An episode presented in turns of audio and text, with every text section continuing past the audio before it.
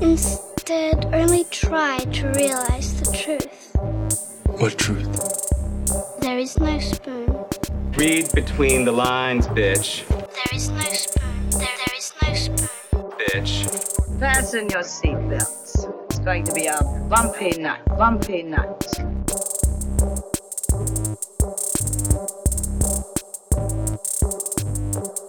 Saludos amigas y amigos, yo soy Mario Alegre Femenías Y yo soy Rosa Colón. y esto es Desmenuzando. En el episodio de hoy continuamos con los viajes fuera de este mundo o esta dimensión y en este caso de este planeta porque esta semana vamos a coger Pong con The Hitchhiker's Guide to the Galaxy. Vamos a Don't estar panic. hablando. Don't panic. Ese es el lema del 2020 para acá. Que no sirvió para nada. O sea, yo creo que alguien tuvo que coger el, el Hitchhiker's Guide y decir como que esto tiene que tener algún límite o un fine print debajo de fucking Don't Panic. Porque ya estamos llegando al nivel de. Yes, we have to panic. Pero vamos a hablar del- del libro de Douglas Adams y de la adaptación cinematográfica del 2000 something, early aughts. Eh, 2006. 2006, creo que sí, 2006. Aquí está la película. Film 19, 2003. No, 2000, What? no, no, no, no, no. Yo estaba viendo el production. Todas estas son las cosas que uno debe buscar antes de hacer Never. el podcast. 2005 es la película. Ah, The 2005. Hitchhiker's Guide to the Galaxy. Así que de eso vamos a estar hablando ya mismito, pero antes vamos a bullshitear. Y Rosa, que has estado, has estado leyendo algo, me dijiste. Sí, realmente no tengo mucho para bullshitear porque estaba haciendo todas las asignaciones de julio. Que, que iba a ser un mes sin muchas Sí, asignaciones. sí, pero vamos a, vamos a relax. Y de repente tenemos cinco películas para el Patreon, tenemos 40 episodios de animación, dos libros, ¿sabes? Como que es un mes relax. Sí, sí, no sé qué pasó. Pero ajá, es que, como saben, tengo esta pile of books que no he leído. Y los otros días terminé, terminé otro libro que era bastante sencillito y dije, pues, caramba, déjame continuar esta racha. También está, está mi, mi nueva política que es cada vez que haya un apagón, Ajá. pues aprovecho y leo Ok. para no gastar el celular. Sí, esa es una So, buena. he Y se va tanto la luz que has acabado cuántos Ajá. libros. No, ojalá. Pero, eh, pero es como que chipped away un chunk. Ok. eh, a este libro. Eh, la cosa es que estaba buscando un libro de Grady Hendrix que no había leído. Eh, Grady Hendrix es el de este, My Best Friend's Exorcism. Ajá. Eh, pero encima de ese libro estaba otro libro que yo hace tiempo antes que había comprado y que estaba bien pompeada para leer y, y completamente lo puse ahí, se me olvidó hasta que lo volví a coger. Y se llama A Slice of Cherry y es por esta autora que se llama Dia Reeves, si no me equivoco, sí, Dia Reeves, que sadly se murió en el 2019 and I didn't even know about eh, this, pero era una muchacha afroamericana joven que hizo, creo que llegó a hacer cuatro libros nada más y son horror supernatural y son todos alrededor de este small town en Texas que se llama Portero. Este, ya yo me había leído otro libro que se llama Bleeding Violet, que estaba bien bueno también y tenía, tiene unos, unas escenas de horror que son bien particulares, que era como que, oh my god, that, uh, that sounds horrible. Eh, pero es todo bien como que matter of fact, porque siempre lo estás viendo alrededor de, de estas personas que, que viven en Portero y que están acostumbrados a estas cosas. So. Nada, pues A Slice of Cherry es de estas dos hermanas, una se llama Fancy y la otra se llama este... Ay, tiene como que mil nombres. Anyway, me gusta Fancy. Y son estas dos hermanas afroamericanas que viven en los outskirts de Portero, Maine. Eh, y son las hijas de un serial killer bien famoso de Portero. Ok. So, Portero tiene monstruos, tiene demonios, tiene puertas que abren a otras dimensiones donde usualmente la gente se suicida metiéndose a estas otras dimensiones, como que tú puedes estar caminando por Portero y aparece una puerta y tú la abres y hay alguien hung. Eh, todos los porterines tienen un- una llave que les da el, el mayor y esa llave es como un charm para evitar ciertas cosas. Todos se visten de negro porque los monstruos los atraen los colores. So, son todas estas reglas que hay en Portero. So, para que tú seas un serial killer famoso de Portero, En un town donde los niños encuentran cadáveres en el bosque todo el tiempo. Eh, it's a lot. So, el libro este que el libro hasta ahora es más de estas hermanas como que coming to terms que, que ellas quieren matar gente, que ellas tienen este bloodlust, eh, pero no saben cómo manejarlo sin, sin disappoint a la mamá y sin dejar las apariencias de que son personas normales, entre comillas. Y entonces por encima de eso, del lado de la mamá, tienen como que este legado de ser descendientes de esta persona que había estado enslaved, que se llama Cherry, que podía hablar con la gente muerta. Ok. So es como que it's like a lot, pero la manera que, que Dia Reeves escribe es bien friendly. So, so suena como que es mucha mitología de esta ciudad, pero realmente la manera que te lo explica, pues tú vas following in line de como que, ok, pues estas son las cosas que pasan en Portero. It's fine. It's fine, it's fine, it's fine, it's fine, it's fine. Any other This day town is crazy, but it's fine, it's fine, it's fine, it's fine. Y, la, y también tiene como que un... En A Slice of... Este, a Slice of- en, en A Slice of Cherry y Bleeding Violet, este, las protagonistas, que en este caso pues lo vemos en... En Bleeding Violet era a través de esta muchacha que venía por primera vez a Portero, en Slice of Cherry son de las hermanas y pues son voces bien distintas, pero son bien carismáticas, como que you like hanging out with these sisters a pesar de que están como que discutiendo cosas como que it makes me happy este, to kill things, it makes me happy to eviscerate things. Eh, y la, la chiquita Fancy tiene, tiene el poder de, de manifestar sus pensamientos en cosas, o si ella tiene como que un... Ay, era un projector pero viejo. Como uno, no como un Nickelodeon, pero vamos a suponer como que después del Nickelodeon hicieron esta máquina. Sí, el, el de, el están- de 8 milímetros o algo así es lo que... us- lo Algo que- así. Ajá. que, que porque ellas están obsessed with old things, pues que ella puede tocarlo y, y hacerlo correr, pero se ve lo que está en la mente de ella.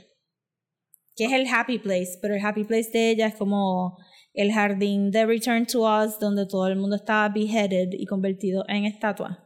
Ajá. Así.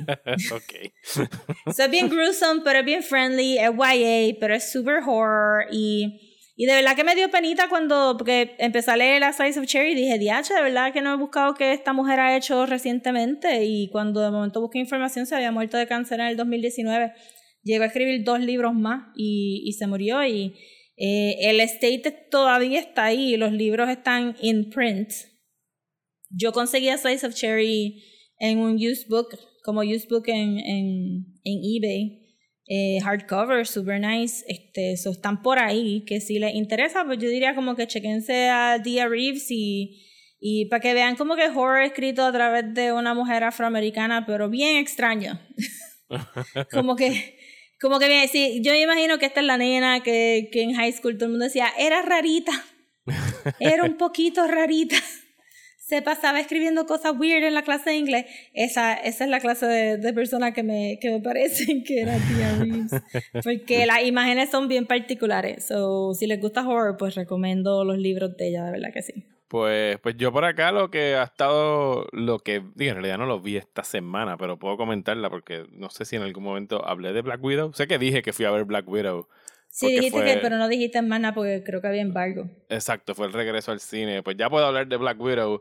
Y, eh, vamos a ver qué puedo hablar de Black Widow. Vamos a ver. Eh, mira, Eso, ese es el sonido, ese es el chiste de yo, es que cuando las cosas son eh, son Applebee's. Este, it's not bad, not good either. No, just como te digo, meh. está, está tan lejos de las mejores películas de Marvel como de las más flojas. Está somewhere in between. O sea, No, se, that's not good, exacto. se asemeja a las películas más de Captain America, así como Winter Soldier, pero a mí me gusta mucho Winter Soldier y eso no está al nivel de espionaje, sino que yo siento que la película, que, que nunca, por más que quieran decir lo contrario ahora en cualquier rueda de prensa, nunca fue una prioridad para Marvel hacer una película de Black Widow. Eh, tanto esta como Captain Marvel fue impulsada por presiones externas, de que obviamente los tenían en la mirilla porque no tenían películas protagonizadas por mujeres, ni películas dirigidas por mujeres, y entonces como que sucumbieron a la presión y dijeron, ok, pues aquí están sus películas y aquí están sus fechas, y como que esa, esa razón de ser de, de pues vamos a hacerlo porque tenemos que hacerlo, se siente en la película. Como que eh, Mm. ocurre, o sea, la película transcurre justo después de Civil War, antes de Infinity War, cuando Natasha y todos los que eran aliados de, de Steve Rogers están escapando y huyendo, están en clandestinos, o sea, están en clandestinos por ahí porque William Hurt los está buscando. No me preguntes cómo se llamaba el general que los está buscando, pero el actor es William Hurt. pero en el caso de Natasha, Aging Actor number 43. ese mismo. William Hurt.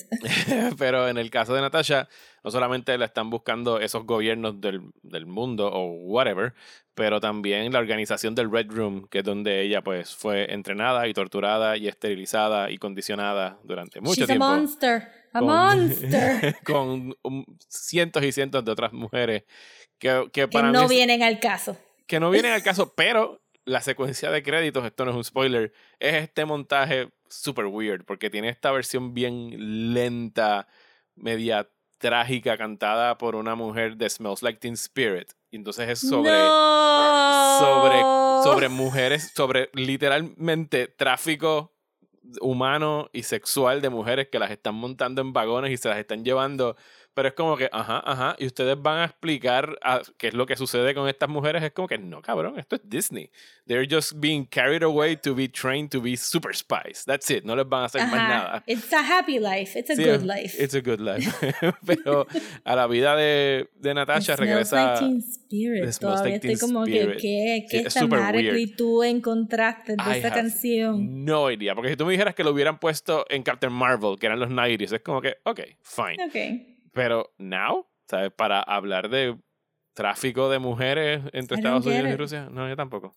Anyway, eh, a la vida de Natasha regresa su hermana, Yuleva, Yulova, something, olvídate, Florence Pugh, que es el, el saving grace de esta película. Y, estoy diciendo, y repito, no estoy diciendo que sea mala, pero, o sea, es una película que depende mucho, mucho de la fortaleza de, de su elenco. Y entre su elenco, pues Florence Pugh es la columna más sólida que hay, porque ella es la que llega externa y aprovecha para burlarse de su hermana, que es una poser, que si los Avengers. Hay un running joke sobre el superhero pose que a ella le queda bien cabrón. O sea, yo creo que it's, it's worth the price of admission. Y, y David Harbour como su papá postizo, porque todo esto es, es como que esta familia postiza, porque eran agentes encubiertos trabajando en Estados Unidos. Eh, David Harbour es el Red Guardian, que es el Captain America soviético, y él es como que el, el comic relief de la película. So, o sea, se deja ver. Yo no diría que sea, se deja ver de pagar 30 pesos en Disney Plus. Pero pueden ir a verla al cine o pueden esperar que la añadan en Disney Plus de aquí a, a tres meses si no quieren gastar los 30 dólares. O sea, yo me entretuve, pero fue más como que pudo más el, oh, estoy de vuelta en el cine. I don't care what I'm watching. ¿Sabes? Como que estoy en el cine. Pero it's fine. ¿Sabes? Es una de esas películas de Marvel que eh, no, no entiendo por qué tirarla ahora, después de Endgame, cuando ya Natasha se tiró por un barranco para morir por el único Avenger más insignificante que ella, porque nunca la trataron con respeto entre los Avengers. Y entonces, pues, todavía no me decido si esta película hace su sacrificio, que hace que su sacrificio me irrite más o, o menos. Yo pienso, a mí no la he visto y me irrita que se haya muerto Natasha este, por, por tanta sangana este, poética en Endgame. Pero, Porque Hawkeye tenía familia y ella no. Así que go die. Sí, because she's a monster, because she's infertile. Este, y, so- y todo el mundo sabe que familias son solamente biológicas y solamente si salen de tu vagina. Este, Ajá. pero ajá, este, si- tu- la contestación a tu pregunta es porque no tenían dónde más ponerla, porque nunca le iban a hacer desde un buen principio. Y I'm sure que, que si Florence Pugh no hubiera dicho que sí, si no tuviera como que los Oscar nominations de Little Women under her belt, Ujú. También hubiera sido como que, ah, espétale cualquier otra actriz ahí, nadie le va a importar, esto es un whatever, whatever movie que no pudimos, no se nos ni, ni tan siquiera ocurrió hacer un, una, como una miniserie de Marvel porque ni sabíamos que las miniseries de Marvel iban a pegar tanto. Sí, y pegaron un montón. Pero Flo- Florence Pugh, ¿sabes? God bless her, ¿sabes? Qué, qué bueno que está ahí. Y ahora pues que vaya a get, her, get your Disney money. Mientras haces las Midsummers y Lady Macbeth y las Little Women y todas las otras que te traen el prestige. No, ella va a ser Lady Macbeth. Ella, no, ella hizo una película que se llama Lady Macbeth, pero no Ah, es, ok, yo- no es, la- ¿Es it a the- baby no es- Lady Macbeth? sí, no es The Lady Macbeth, pero la película se Ah, llama. Lady. ¿Lady Macbeth es que se llama? Ahora estoy confundido. No Creo sé, pero sí. de momento fue como que, she's 16, how can she be Lady Macbeth? I don't Lady- understand. sí se llama, la película se llama Lady Macbeth, fue como su breakout role en el 2016, pero no es, No es la No es película de wrestling No fa- es Shakespeare. family que... no, de, hecho esa película de wrestling es quite good y ella está muy bien. La quería ese- ver, la quería ver. papel. Esa película está chévere y ahora mismo Fighting with My Family se llama, se Ajá. llama esa. Pero, pero sí, Florence Pugh, go watch her. O sea, she's amazing en esta película, as in everything else she does. Eh, así que lo otro, único otro que vi, y ya mismo entonces podemos pasar a, a pedir pon para ir a la galaxia, porque no tenemos mucho para publicitear esta semana. Es Yeah. que ahora mismo en julio está corriendo el Criterion Barnes and Noble Sale, también conocido como el mes que me descojona la cuenta de cheque. Porque, porque yo nada más compro Criterions como que dos veces al año. Yo los voy guardando, como que, ok, espero que venga el sale, espero que venga el sale. Y cuando tiran el 50% off en noviembre y julio, ahí es que doy el tarjetazo y que se jode y no miro para atrás. Así que mandé a pedir, ¿qué pedí? Pedí Amores Perros, pedí Memories of Murder, The Bong Joon-ho, which is very, very good. Eh, ¿Qué más? ¿Qué más pedí? Irma Vep. Y entonces pedí, que era la única del bonche que no había visto, nunca había visto. Eh, yo- habrá gente que no me crea, pero Fast Times at Richmond High de Ah. Amy Eckerling, que yo juraba que era un late 80s movie, pero en realidad es un 1982 movie, ¿sabes? Estábamos ahí empezando la, la década. Y pues, o sea, mi, mis expectativas con ella era como que, bueno, son los 80s. Esto es una película sobre high school people wanting to get laid. Raunchy. Ajá, porque quieren tener sexo porque tantos bellaquitos y bellaquitas por ahí, pues obviamente se le da para eso. Pero lo que no estaba preparado para, para ver es que en realidad es un hangout movie, porque en realidad es, un, es el último year de high school de los que son seniors y otros que no son seniors. Pero es todo un año de high school. Y es ver a estos personajes bouncing off each other, hanguear, como que sí, pero they want to get laid. Pero lo que me sorprendió es que las que quieren más tener sexo son las dos muchachas interpretadas por eh, ah, Dios mío, esta mujer que Phoebe sale en- Cates. Phoebe Cates, eh, sí, Phoebe Cates con la escena famosa de, de, Sí, de de Fast Times Bikini. y Jennifer Jason Lee, o sea, y son como que las dos que están Jennifer Jason Leigh. que Estoy Jennifer Jason- ahora si yo de verdad vi esta película o no. Jennifer Jason Lee, yo la vi dije conmigo, esto, o sea, es que tenía 12 años porque se ve super baby, pero en realidad tenía como 19 o 20, pasa que se veía bien, bien bebé, ¿sabes? Se veía bien nena, bien nena. Y ellas son como que las más proactivas que, que están buscando tener sexo, que quieren experimentar, pero hay como que todo este very open conversation about having sex, que no es un big deal, que todo el mundo lo hace, ¿sabes? Se toca el tema del aborto, porque en algún momento una de las dos queda embarazada y no es como que un big deal, o sea, van, tienen un Ok. aborto, life goes on. O sea, no hay ningún judgment. El hermano de ella le dice como que está bien, es nuestro secreto, don't worry, ¿sabes? No, y no hay adultos en la película, ¿sabes? Nada más hay un maestro. Todo lo demás es desde las perspectivas de estos chamaquitos eh, teenagers, que en realidad pues eran teenagers de los 80s, que quiere decir que tenían 24 años, los más seguros, los actores que estaban Sí, saliendo en ella. Y si, y si son seniors, pues ya están en el cusp de ser sí, sí. considerados adultos. Exacto. Pero, pero el libreto de, de Cameron Crowe. It's still Eh, illegal, though. No estoy sí. diciendo. I'm Sí, que sí, sí, por favor. culturally, Valga la. no physically y mentally. Estoy diciendo culturally. Pero, pero que me sorprendió mucho que la película era como que tan progressive para 1982. Y viendo los special features después, que me da risa porque hay todo un bonche de, de ediciones de Criterion que forever van a tener el stain de COVID. Porque los special features todos son Zoom. Todos son por Zoom Ah. de, los de los cineastas hablando. Y ha sido como que, o sea, cuando de aquí a años pongo otra vez el DVD, es como que, ah, verdad, esto salió durante la fucking pandemia. Porque todas las Ay, qué entrevistas lindo son- pensando que no va a haber más pandemia. Cállate, Rosa. No vamos a, afuera con esas energías. Pero fíjate, viendo la, viendo, viendo los zooms, you can tell a lot by people por lo que ellos deciden enseñar en su background. en Ah, los sí, zooms. sí, sí, sí. Curated backgrounds to the max. ¿Es eso o I don't give a fuck que tú veas el reguero que tengo en la parte de atrás de esta silla? Como es mi caso ahora mismo con este Zoom, que tengo ahí la bicicleta, el closet abierto, el reguero, o sea, toda la cosa. Pues Tiene Amy- un semi-curated background. Eh, Sí, pues yo no. pues la directora Amy Eckerling tenía como que la casa de Barbie de la nieta or something, todo regado con muñecos de Super Mario adentro. Cameron Crowe tenía un reguero en el escritorio. Era super fine. No es como que esta cosa de que tengo que buscar el mejor camera angle para que se vea mi pared bien decorada. Es como que no, I don't give a fuck. Esta es mi casa y que se joda. Pero anyway, que ellos estaban comentando en esa discusión que tuvieron con Olivia Wilde, de hecho, que hizo Booksmart hace dos años. ¿No sé si tuviste Sí. Booksmart? Eh, Sí. pues ella, ella estuvo bien inspirada por, por Fast Times y que dijeron que esta película salió como que en el cusp de que llegara Reagan y Reagan y su bonche de conservadores locos a devolver Estados Unidos a los 1950. O sea que como que pasaron raspando, incluyendo el punto de que la película tiene male frontal nudity. Y yo quedé como que, ¿what? A penis en 1982 en una película de A penis Universal at any time. O sea, como que, ¿what? Eh, What? Pero, Excuse me, sir. Is pero that me a penis? yes, that's his penis. Eh, que, le tra- que de hecho, lo, they restored the penis para Ah. esta edición de Jesus. Criterion. Porque en el 82 sí se la cortaron y no se la dejaron poner. Pero ella lo filmó. Y ella fue con la discusión, obviamente, al MPAA de por qué pueden enseñar female frontal nudity y por qué no pueden enseñar male frontal nudity. Y, y según Because if I see penises, I think that I'm gay. no, no, no, no, no. La respuesta que le dieron en, en- en el censor board, que es el MPAA, fue como que because female genitalia is passive and male genitalia is aggressive. y yo como que sure. Yes, es verdad. I often find a lot of penises yelling at me on the street. Es verdad.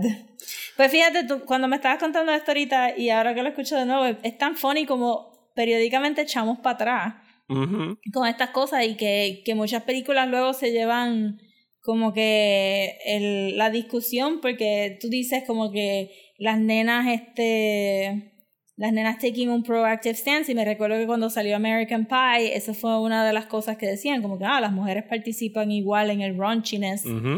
Que de esto. Entonces dijiste este que se toca el tema del aborto y cuando BoJack y Glow este con las mismas actrices actually tocan el tema de aborto pues hicieron lo mismo como que aborto es just a matter of fact y no hicieron como que un big deal about it you just move on with your life y no no hay mucho estrago este pero parecería que y, y es bien telling que obviamente sea este verdad una mujer directora que estos temas hayan estado desde 1982, pero que esa ola de conservatismo nos haya creado esta idea de que en el cine solamente el cine era tan sanitized Ujú. que llegan cosas ah este también me recordaste cuando estabas hablando de Chasing Amy que se lleva también mucha fama de ser como que la película que habla open about sex and Ajá. things Ajá. este, pero entonces esta película suena como que lo había hecho before, pero ajá, este, como en Futurama, que tuvieron un second 50s, este, parecería que, que, que, que estas olas de conservatismo de verdad nos borran este recent history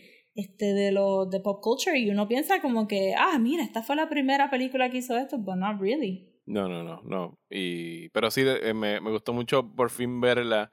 eh, y creo que está en algún streaming app, pero ahora mismo recuerdo se la pasan rotándola por ahí. Es bastante fácil de, de conseguir. sí la he visto que- como que en Netflix y en Hulu Yes. Así que ya por fin puedo, o sea, ya puedo armar la película alrededor de la única escena que siempre pasan censurada, by the way, Phoebe, de Phoebe Cates saliendo de la bikini piscina. es iconic El iconic red bikini, que de hecho ya no quería hacer la escena porque estaba súper cagada de hacerla, pero who wouldn't, ¿sabes? Cuando después ves el behind the scenes picture era como que toda la piscina alrededor con un crew de hombres y era como que get naked. Sí, y después ella creó como que este very girl next door image. Yes. Bueno, Rosa, eh, ¿tienes tu toalla ready? Yes. Ok, pues vamos a sacar nuestros pulgares y vamos a hitch a ride utilizando el Hitchhiker's Guide to the Galaxy.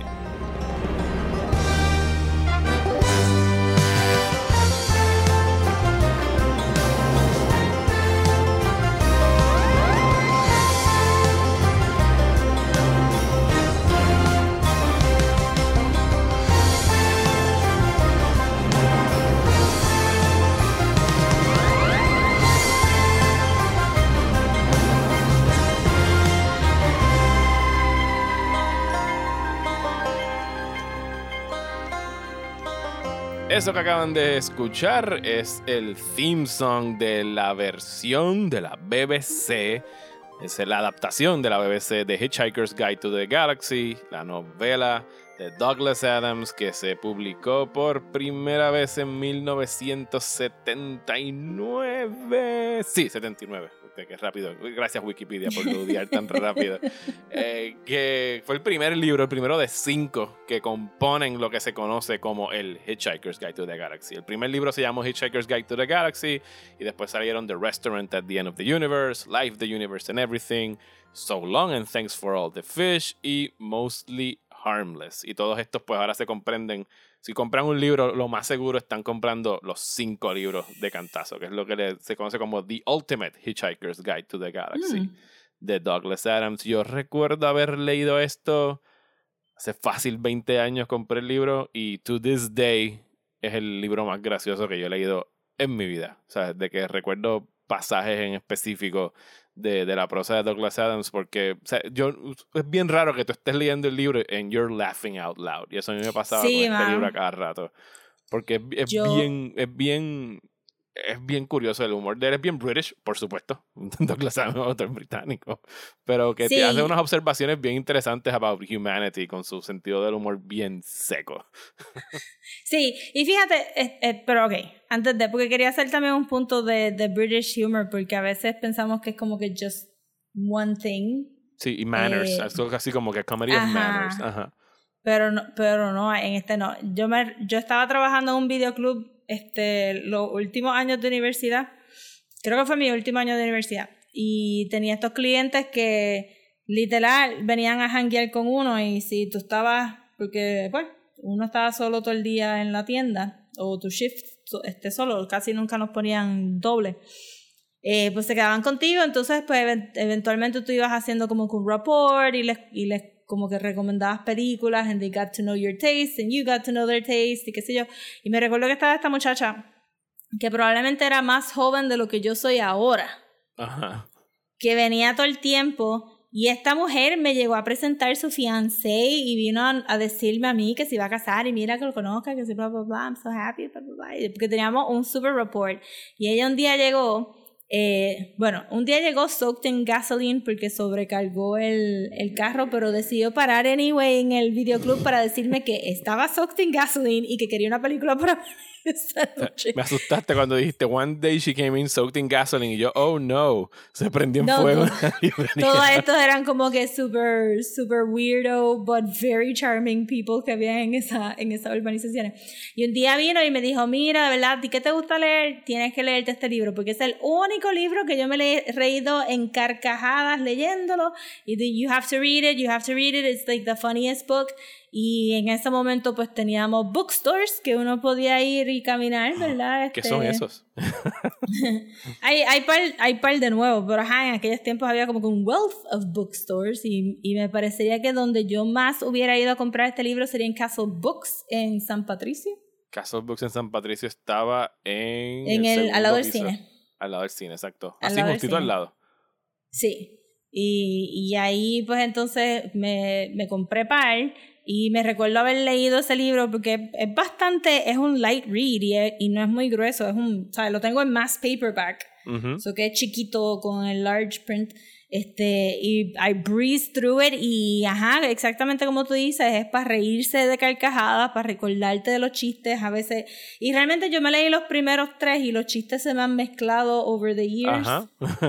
sí. Este, eso que a veces uno está como que pensando, ah, está lloviendo. ¿Verdad? Es que en aquel libro decían que el dios de la lluvia había reencarnado en este viejito en Inglaterra que siempre le perseguía la lluvia y siempre estaba de mal humor y no entendía por qué la lluvia. y uno se iba en estos viajes. Eh, pero ajá, la, la manera de escribir de él.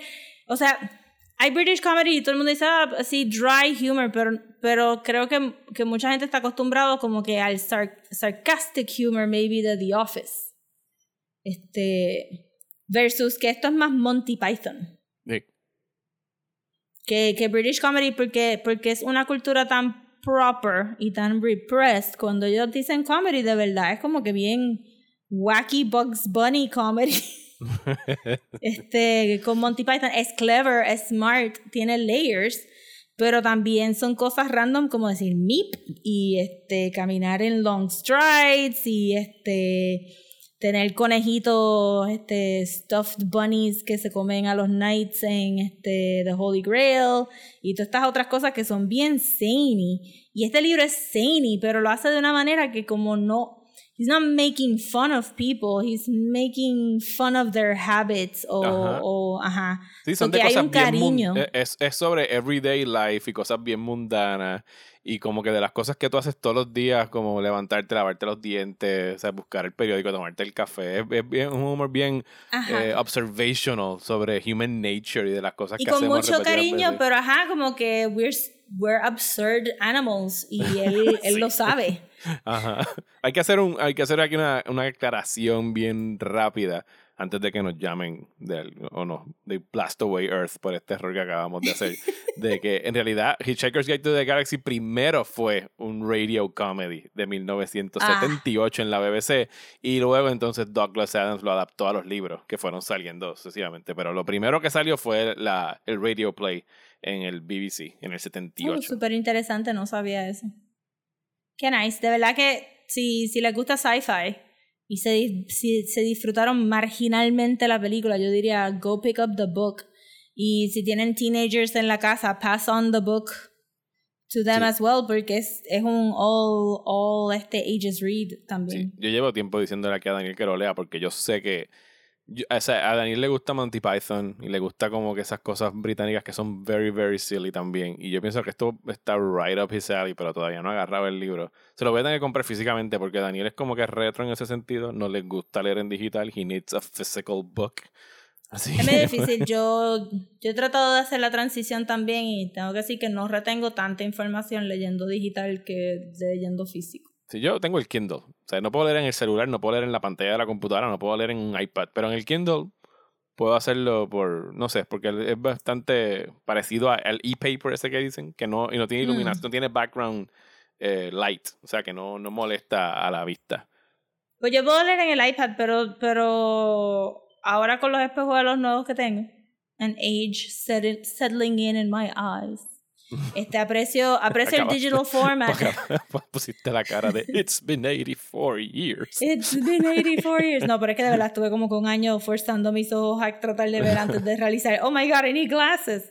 Este, que, que en el iPad aprecio que yo puedo hacer el print más large y que puedo cambiar el color del font para hacerlo un poquito más readable, que puedo hacer el background un poquito más readable también, pero con los libros que estaba leyendo digitales, como eran de openlibrary.org, son scans de los libros, como que scans de las páginas amarillentas con la textura de papel, con, con la tinta de la página de atrás traspasándose un poco a la página de adelante, so que te sientas que estás leyendo un libro versus la página limpia con el texto, la página blanca brillante con el texto negro, que está difícil leer y no, y no como que no retengo tanta información de esa manera, pero Mientras pueda, digo, ya realmente, honestamente no tengo nada de superficies para comprar más libros.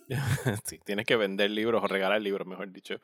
Regalarlos para He, he hecho, he hecho tantos cullings de, mi, de mis libros, but there's still not enough Sí, este, space. Este, pero ajá, este, si, si, este libro tiene que estar en tantísima eBay de used books, en used books, este, whatever site de used books ustedes compren. A mí se me olvidó dónde yo compré par, pero super cheap en todos lados, que lo pueden conseguir bien fácil. eh, for a couple of bucks y es un really fun read de verdad, de verdad, de verdad. Y Bueno, van a y- apreciar la película so much more si leen el libro. ¿Y de qué trata? Porque llevamos aquí como 10 minutos hablando y no hemos dicho de qué trata. ¿Cómo que la gente no sabe de qué se trata. Hitchhiker's Guide? bueno, Hitchhiker's Guide tells the story de un humano, un terrícola eh, llamado Arthur Dent, que un día se levanta en su bata tomándose su English tea y descubre que hay un bulldozer eh, ready para destruirle su casa porque van a construir un- una avenida, un, un bypass. Un bypass. Que los planos llevan años o meses o algo así en el centro comunal Sí. de municipal. de Básicamente, donde es, es como. Es todo sobre la Es que burocracia. ese, ese es el chiste que sets up the rest of the book, de verdad, porque es como que Arthur siendo super British, está completamente not aware de que va a pasar hoy, o si lo sabía, lo negó bien brutal. Se tira al piso para bloquear a los bulldozers y entonces pues la de esto de, mira, es que yo no sabía que esto iba a pasar y le dicen, como que no sabía, esto se anunció hace tantísimos años atrás, este, lo- los récords eran públicos y tuve que ir a un sótano, tuve que, que, buscar en tantísimos archivos para encontrarlo y es como, hey, es tu culpa, tú sabes. Eh, y entonces eso, eh, y de ahí para abajo, como que ese es el humor de la película, como que poke fun at those Sí, el, situations. el humor del, del libro y de la película y del radio play, que en realidad, eh, sobre todo más en el libro que en la película, está impulsada porque el, la guía como tal es el, el narrador de, de la acción, porque te, te van tirando pasajes informativos sobre esta guía eh, gal- galáctica, eh, Intergaláctica. intergaláctica. Es, es como que el- uno de los chistes que dicen es que le pasó a la Enciclopedia Galáctica, que es la versión de la Enciclopedia Británica, Sí. pero que va por el resto del universo. Sí, y es, ten- es como, como los libros viejos de Lonely Planet y TripAdvisor.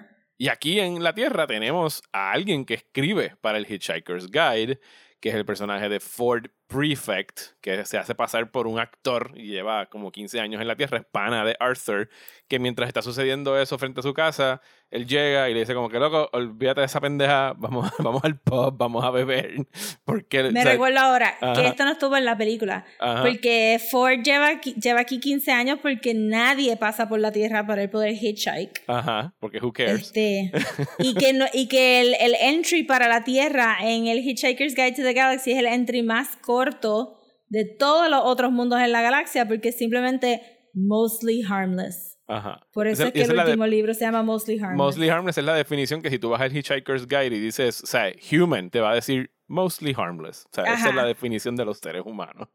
Y entonces él está escribiendo aquí la guía cuando le dice a Arthur como que, mira, loco, eh, hay un chorro de naves allá afuera y vienen los Vo- Vogons, se llaman la, Sí, la los Vogons. Sí, esto es uno de estos libros que, Tierra. Que tú lees el libro y tú pronuncias todo en español y de Ajá. momento viene la película y tú dices, I've been pronouncing this all wrong.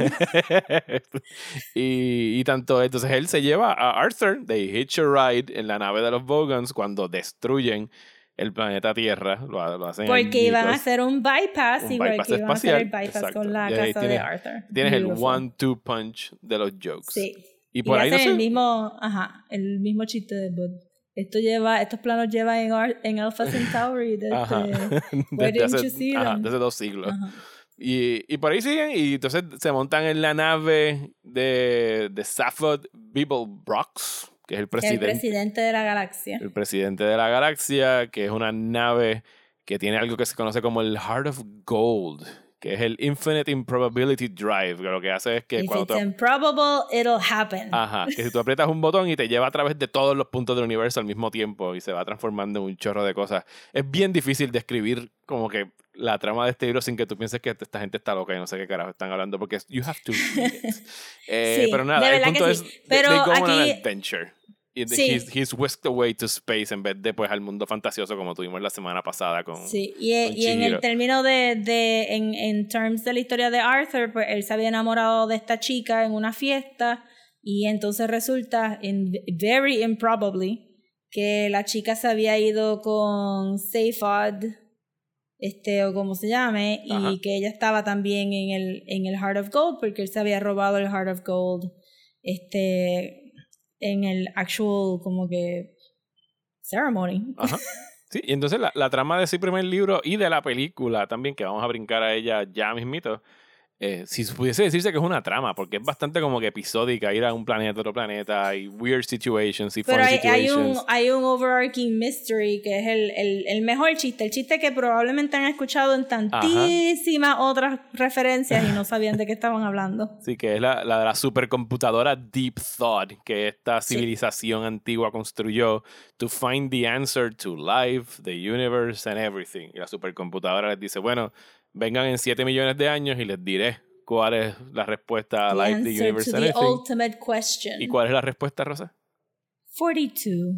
Sí, 42 es un nombre, un, no- un número, perdón, que cualquier persona que se haya leído Hitchhiker's Guide va a ver un 42 donde sea y va a decir, "Ah, The Answer, no 42. importa. Bueno, yo me voy de culo que en los números de Lost, el último número es 42 a propósito. Ah, tiene que ser.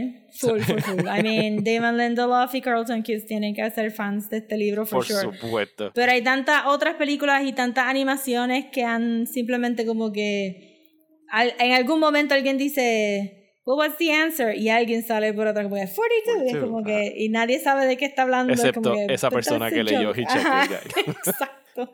Es un So, grupo van a encontrar bien esa referencia de mil nerds. veces. Pero, pero la película llegó en el 2005 y yo me recuerdo haber ido bien pompeado al cine solo. O sea, como que nadie se había leído el libro. Yo como que, pues yo voy solo a ver la adaptación de Hitchhiker's Guide because it's gonna rock. Sí, yo fui solo a verla. Y, mano, a mí me gusta mucho el elenco de esta película. O sea, yo pienso que Sí. está very well cast. Lamentablemente la Yo película también no la vi en el dinero. cine, pero la vi con amigos que no sabían lo que estaba pasando ni qué era lo Y que esperar, pero están como let's go, this is gonna be funny. And, it- and it's funny. Sí, pero... está en HBO Max si la quieren ver. Nosotros la Sí. volvimos a ver esta semana. eh, y no tengo como que esta nin- mañana. Eh, y no tengo, no tengo quejas del casa. Martin Freeman yo lo había visto ya en, en The Office, en el British Office. Para este momento, Sam Rockwell, que hace de Safford Beeblebrox, no está siendo de un white supremacist. O sea, como que todavía no se Eh, se me había eso. olvidado que él era Sa- Safford y de verdad que, que todavía me maravillo how much fun he's having Ajá. con el Es súper personaje. wacky. como que- Eh, él es un, sí. eh, estás interpretándolo, o sea, es súper wacky. Encuentran la manera de, de incluir, porque en el libro y en la película, eh, Safo tiene dos cabezas. Y tú dices como que, bueno, ¿cómo carajo van a hacer dos cabezas en el cine? Porque en, en la- en el libro Sí. siempre tiene las dos cabezas afuera. Sí. Aquí la cabeza está escondida debajo del cuello y just pops up y empuja la otra cabeza Sí. hacia arriba. Que es un buen, una buena manera de Un buen hacerla sin- fix. yes, y no tener que gastar mucho dinero. Eh, Most Def como Ford Prefect está súper cool because it's Perfect. just quirky enough. Y como que se siente de verdad que él no es un terrícola. O sea, la actuación de él es como que very weird. Y yo pienso No, que y queda que, muy que bien. realmente también siento que, que se perdió un poquito, se, se tiende a perder un poquito en el shuffle, pero cada vez que él sacaba la toalla y empezaba a gritar Hace- como y, sí, loco. y lo usaba como nunchucks.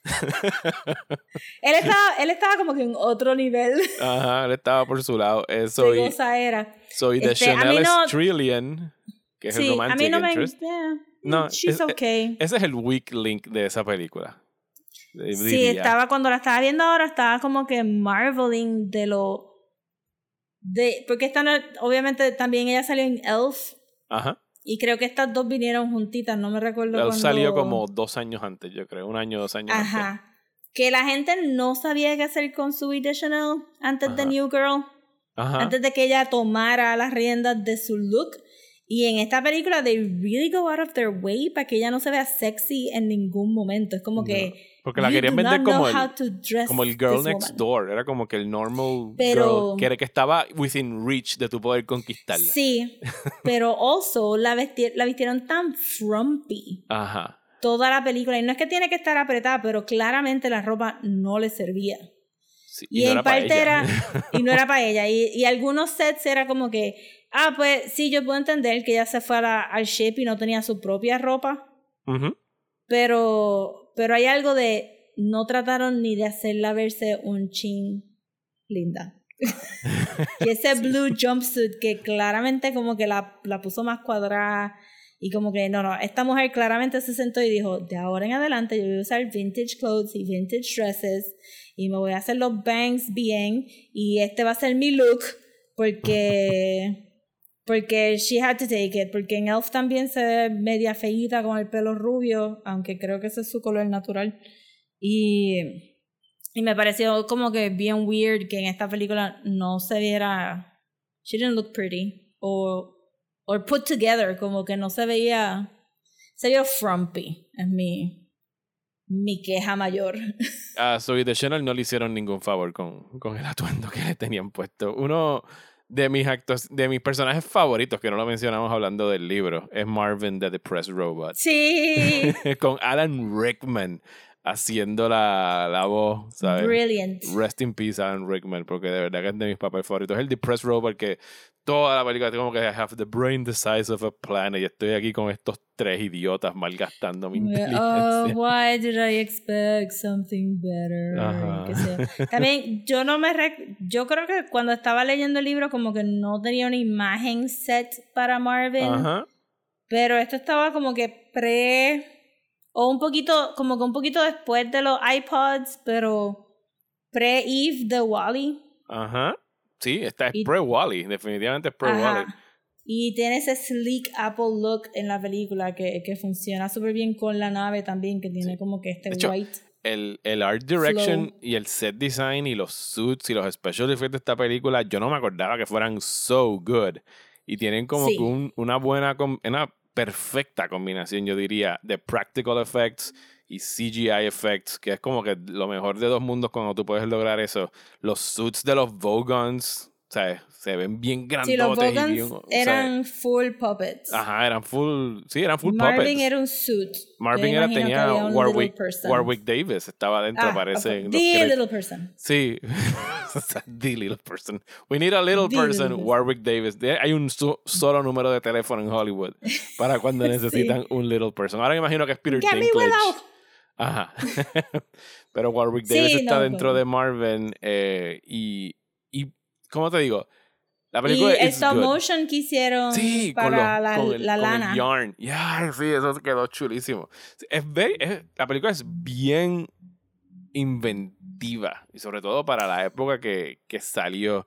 Y me sorprendió que o sea, el director Garth Jennings no hizo mucho de antes ni después de eso. Él hizo una película que se llama Ah, sí. Son of Rambo, que es de dos años después, que es very, very indie. Es de unos chamaquitos jugando a Rambo en el backyard y grabándose. Es very fun, como es un kids movie pero Mm. es, es- es australiana, si no me equivoco, la película. Pero esta de Hitchhiker's Guide, de verdad que fue una pena que no, que no hiciera dinero, porque me hubiese gustado ver a este cast yendo al restaurant at the end of the universe, por lo menos para una más. Pero, Pero es que estaba cero. Pero, ok, pero antes de eso, quiero Ajá. decir que en la película funciona visualmente mucho mejor el Improbability Drive Ujú. que en el libro, porque el shortcut que toman de la nave se convierte en un, dos, tres, cuatro, cinco objetos y de momento, ¡pum!, cortas al cast y el cast está convertido en algo aludiendo a ese a esos elementos. Pues normality ya después back, de la- que dicen. Ajá, we got normality back y la primera vez fue como que furniture y ellos están convertidos en sofá, después crochet elements y como que rápido it sets it up so that you get how it works y ya está, como que no te lo tienen que, que súper explicar. Eh, pero la película, la película es tan niche que es que no había manera de tú hacer esto mainstream, suficientemente mainstream Sí, como para que la gente esto, quisiera sí, más. Es, es tan niche como el, el número 42. Es como que Yes. Si tú puedes pararte en un sitio con mil personas y gritar 42, a lo mejor 50 dicen, hey, the answer to life, the universe, and Sí. everything.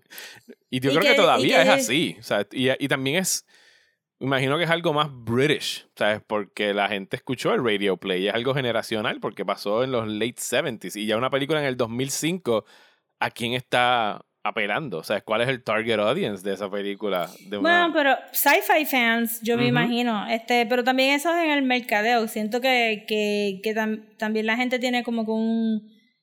Antes uno decía que la gente no veía sci-fi.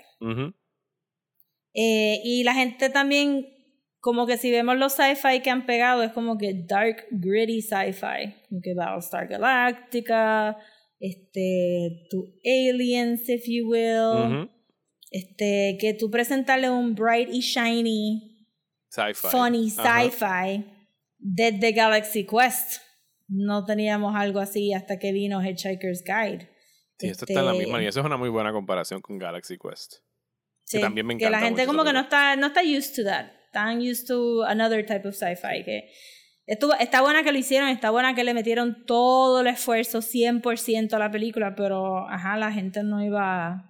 La gente no iba a cogerla sin, sin tú sacar como que algo que pudiera ah, hold their hands a little bit into it, como un documental en Sci-Fi Channel hablando del libro, o como que algo más in-depth de mercadeo que simplemente tirarle el trailer y hope for the best. Que fue lo que hicieron. Y es algo que comentamos tú y yo por Messenger hablando de ella. Y era que ahora que la volví a ver, yo pensaba, sea, que la película se, no recuerdo, o sea, el recuerdo que tenía del 2005 cuando la vi fue como que no era como que a lo mejor 100% fiel al libro, pero ahora volviendo a ver es como que no, espérate, esto es el libro y lo que hacen es añadirle un subplot con John Malkovich de Hakuba, no sé qué nombre le ponen, un nombre bien extraño. Hakuba something. Eh, but also, ahora que menciona John Malkovich, Ajá. ¿verdad que eh, cuando está haciendo la misa Ajá. y todo el mundo hace el El achú no- Ajá.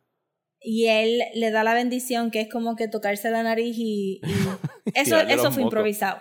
Eso fue improvisado. Él tenía una cara de, de pu- como que la cara de él era como que, oh, you improvise this shit Pero and you're fíjate- very proud about it. Cuando, cuando vi esa escena, yo- tendría que volver a leer el libro porque nada más busqué la sinopsis ahora en, en Wikipedia para leer esto, pero eso parecería algo que hubiese escrito Stephen eh, Douglas Adams y no sé si es que es de otro libro, pero eso de la congregación del God of the Nose at Shoe, yo como que eso es algo que hubiese salido, el. Big Handkerchief, o sea, eso es, tiene que ser algo del libro, o si no el que escribió el libreto es como que, ok, tú de verdad que sintonizaste la misma frecuencia de Douglas Adams. Está medio random, pero on. está funny. Sí, it's Pero es very funny. necesario porque, porque ahí es donde dejan la segunda cabeza de, de Seyfod Ujú. como collateral y entonces así te quitas que Sam Rockwell tenga que estar haciendo el, el neck jerk. Este, también quiero decir que esta película como que pre, precluded, ¿es que se dice? O vi- bueno, para que pase Fast Five, este, Family. Eh, eh, que esta película eh, está como dos o tres años antes de la fiebre de infográfica. So, en términos del diseño gráfico De la guía, minimalista de la guía, que no era algo que, que, que yo estaba esperando ver, porque realmente la guía te dicen que es como que un libro con un montón de botones and you can punch in. Este, eso que parece más como que un speak and spell, Ajá. es lo que yo me imaginaba. Eso de Pero seguro claro, es lo que obviamente los estaba 70. pasando en los I mean, 70. hello, Ajá. ajá. Pero este, y ahora tenemos los teléfonos con las doble pantallas que de verdad se doblan igual que la guía de, del- de la película. Ajá, no estaba esperando que fuera tan minimalista y bright, pero ajá, como que dos o tres años después todo el mundo estaba haciendo infográficas minimalistas en Illustrator, so también el, en diseño gráfico estaba a, a bit ahead of its time. Sí. Y, Eh. y- y eso de la guía es lo único que, que lo comentamos cuando estábamos hablando de ella antes, de que es lo único que para mí se, se pierde en la, en la en translation del libro a la película, porque la Y guía... me fijé que en el tercer acto como que se desaparece, se desaparece, se completo. como que tratan de meter. Me imagino que obviamente no podían meter todo lo que quisieran de la guía, porque si no la película entera sería narrada por la guía y no funciona igual en el medio. Pero sí, la guía es un constant presence en el libro. O sea, y, cada vez que tienen que Sí. hacerte algún chiste, y puede ser un chiste de una sola oración comentando sobre algo que acaba de pasar, pero eso es algo que sí se pierde. Que tú viendo la película es como que me está gustando, I like this, pero the book was funny. But it's missing something. Ajá, it's missing sí, bueno, something. It's a imagínate, bit off. este, Ajá. Ahora que la volví a ver, también me di cuenta como que no dicen el entry de la toalla. No, no, no dicen porque la toalla es importante. Esa es la parte No más dicen porque extraña. esa es la, la esa es la parte más in-depth, porque las toallas sirven para todo. Ajá. y por eso es que es, eh, de hecho yo en, en- el libro es bien importante que él le dice eh, eh, Ford le dice a Arthur como que busca una toalla, necesitas traer una toalla. Aquí yo creo que ni siquiera se lo menciona. El único que anda con una Sí, toalla le dice como que towel, towel, you need a towel, y le da el towel, y tú ves a, a Ford usando la toalla como se supone. Todo el tiempo, Como que ajá. rompa- ajá, la toalla es bien importante, pero que, que no hubieran parado para que la guía te diga todas las cosas que tú puedes hacer en todos los mundos con la toalla, como que... que, que parecería que a lo mejor es un deleted scene que no que cortaron a última instancia. Probably. Tendría que buscar el, el DVD para, para Yo buscarlo. hubiera como que cortado la parte donde, donde se llevan a Trillian este hostage y tienen que llenar los forms, Ajá. que está funny, pero hubiera Eso quitado esa parte por más de, ajá, más de, de la, del actual guide. Sí, Pero, pero como, o sea, as far as adaptations go, it's pretty good. O sea, de verdad Sí, que tiene no- exactamente el mismo espíritu de, de- del libro. Y obviamente no hemos dicho el spoiler Ajá, eh, de, de Deep Thought. de- bueno, de- del tercer acto, Ajá. que es el reveal. Lo decimos anyway. Sí, dilo anyway. Spoilers para Ok, Hitchhiker's pues Guide to the Galaxy. sí, Spoilers para Hitchhiker's Guide. Pues Deep Thought, este, una vez dice que la contestación es 42, pues entonces le preguntan esa es- le dicen esa answer doesn't make any sense y ella, y ella y Deep Thought le dice bueno es que ustedes nunca me dijeron una pregunta concreta which was fair Ajá. Y era mucho. Y, Eh, me- y- y por eso me tardé 7 millones de años, porque yo tenía que buscar la Ajá, en- respuesta a una pregunta. out a una pregunta a un es porque verdad le siguen diciendo it's the ultimate question so hicieron una computadora para descifrar el ultimate question donde Ajá. la la verdad el, el answer 42 hiciera sentido y la computadora era la tierra Ajá. Que la destruyeron nosotros- un día antes de que diera la respuesta a la pregunta. y antes de que diera la respuesta y que todo este tiempo nosotros llevamos siendo manipulados por white mice que son este los los verdad los que el están corriendo el experimento Ajá, Ajá. Deep y pues todos nosotros estamos aquí tratando de descifrar the ultimate question which is probably why we're so obsessed with the ultimate question Ajá. Sí, y por eso of es que life the este- universe and everything está súper bien pensado el libro. O sea, es como que it's, it's verdad que sí. deep. Está bien pensado sobre cuestionamientos así humanos y filosóficos y cosas así. Y yo no, honestamente no sé, ¿cuánto tiempo tú crees que nos queda antes de que los delfines se pinten para el carajo? Coño, han tenido ocasión. Pero esta semanita lleva media cargada, ¿verdad? Como que uh, las noticias han estado como que... ah, So, ya mismo nos dicen, so long and thanks for all the fish.